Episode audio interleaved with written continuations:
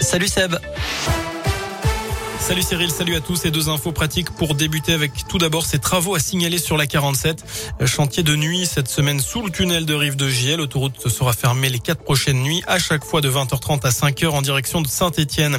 Je vous rappelle aussi le coup d'envoi de trois mois de travaux ce lundi sur la ligne SNCF Le Puy Briou de Clermont avec des horaires adaptés et des bus mis en place.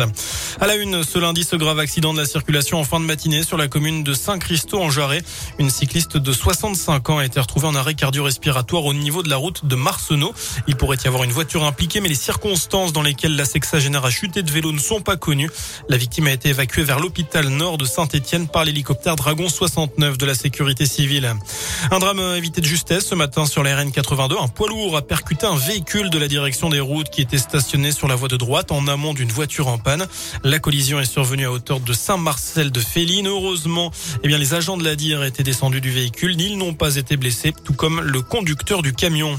Un moment de recueillement à Saint-Éon. Il aura, lieu tout à l'heure à 18h devant la mairie de la commune pour rendre hommage à Jean-Marc Télisson, le maire de Saint-Éon, décédé brutalement vendredi dernier à l'âge de 69 ans. Il a été retrouvé inanimé dans une parcelle boisée qui lui appartenait sur la hauteur de la commune. Notez qu'un registre est mis à disposition dans la salle des mariages. De nouveaux dons pour les déplacés ukrainiens. Comme annoncé la semaine dernière, un deuxième camion est parti cet après-midi de Saint-Etienne. Départ tout à l'heure du centre technique municipal près du stade Geoffroy Guichard, direction Katowice en Pologne, avec à bord une trentaine de palettes de produits de première nécessité et 300 litres camp. Déjà lundi dernier, un premier camion de 30 mètres cubes était parti de saint rempli de dons pour aider les populations qui fuient la guerre.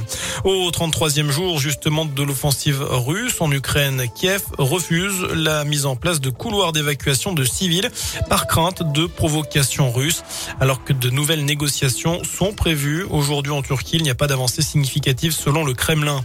Et dans ce contexte, baisser le chauffage et la climatisation ou encore éteindre les lumières, le président de la commission de régulation de l'énergie recommande aujourd'hui de réduire dès maintenant sa consommation.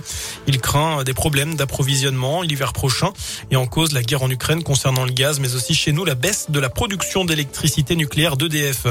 Rien n'est joué, mais près de deux auditeurs sur trois ont déjà fait leur choix pour le premier tour de l'élection présidentielle. C'est la tendance de notre question du jour sur radioscoop.com. À 13 jours de l'élection, coup d'envoi aujourd'hui de la campagne officielle. Tous les candidats doivent désormais avoir strictement le même temps de parole. On termine avec du foot et les Verts de retour à l'entraînement aujourd'hui.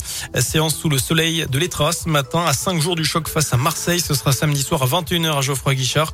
Avant cela, l'équipe de France jouera encore en amical demain soir. Les Bleus vont défier l'Afrique du Sud ce mardi à Lille. Voilà pour l'essentiel de l'actu. Prochain point avec l'info dans une demi-heure. Excellente fin de journée. Merci Seb.